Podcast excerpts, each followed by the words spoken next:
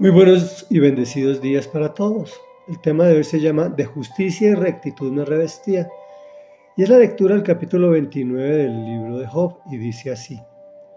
Job, retomando la palabra, dijo, ¿Cómo añoro los meses que se han ido? Los días en que Dios me cuidaba. Su lámpara alumbraba sobre mi cabeza y por su luz podía andar entre tinieblas. ¿Qué días aquellos?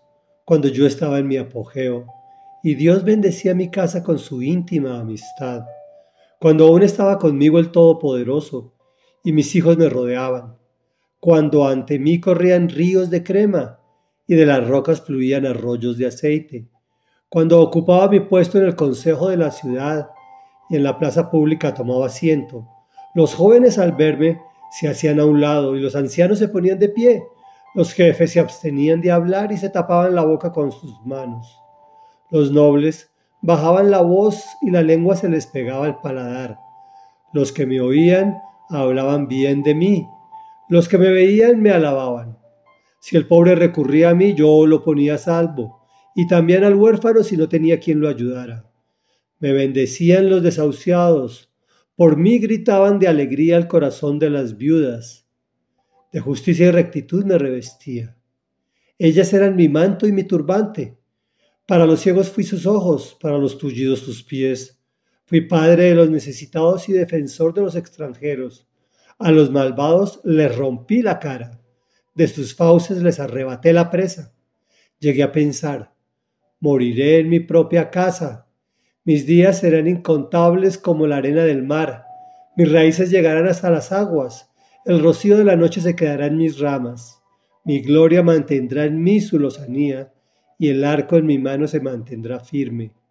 La gente me escuchaba expectante, y en silencio aguardaban mi consejo.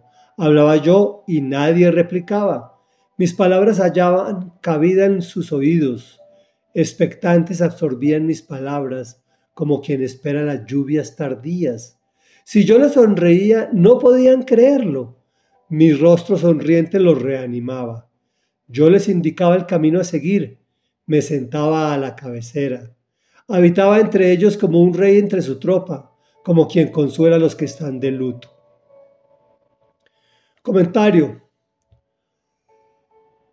Job abre totalmente su corazón ante sus amigos, recordándoles sus días de esplendor, de justicia y rectitud me revestía y en su disertación expresamos o apreciamos el por qué el Señor lo llamó un hombre justo, pues fue compasivo con los necesitados, llámense ciegos, tullidos, extranjeros, pobres, huérfanos, viudas, necesitados en general.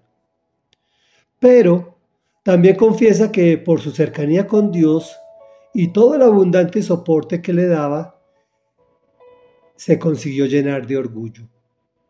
Mis días serán incontables, mis raíces llegarán hasta las aguas, mi gloria mantendrá en mí su lozanía y el arco en mi mano se mantendrá firme. Aquí nos surge un cuestionamiento. ¿Qué hubiese pasado con Job si el Señor no lo pasa por el fuego? Reflexión. Tenemos que escudriñar la palabra de Dios, pues ésta solo se revela a quienes la buscan de todo corazón. Por eso es tan difícil encontrar gente esforzada y sabia, porque requiere nuestro esfuerzo. Por otro lado, el Señor sabe cuándo necesitamos un poco de ajuste, o tal vez mucho. Él no hace cosas porque sí. Oremos. Padre nuestro que estás en el cielo, santificado sea tu nombre porque eres santo, santo y santo.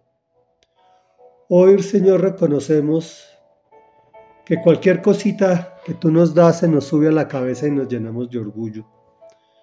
Por eso te clavamos para que alumbres nuestra cabeza y que tu luz nos permita andar entre tinieblas, para que bendigas nuestra casa con tu íntima amistad, nuestra familia y nuestra persona. Te pedimos, Señor, en el nombre poderoso de Jesús, que entablemos una relación personal contigo para que nuestros días sean buenos. Te rogamos también, amado mío y Dios mío, Que seas tú glorificándote en nuestro país, en nuestra ciudad, con nuestros gobernantes.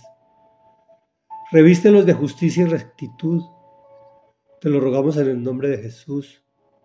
Bendícenos a todos nosotros también. Te lo suplicamos en el nombre que es sobre todo nombre. Amén y amén.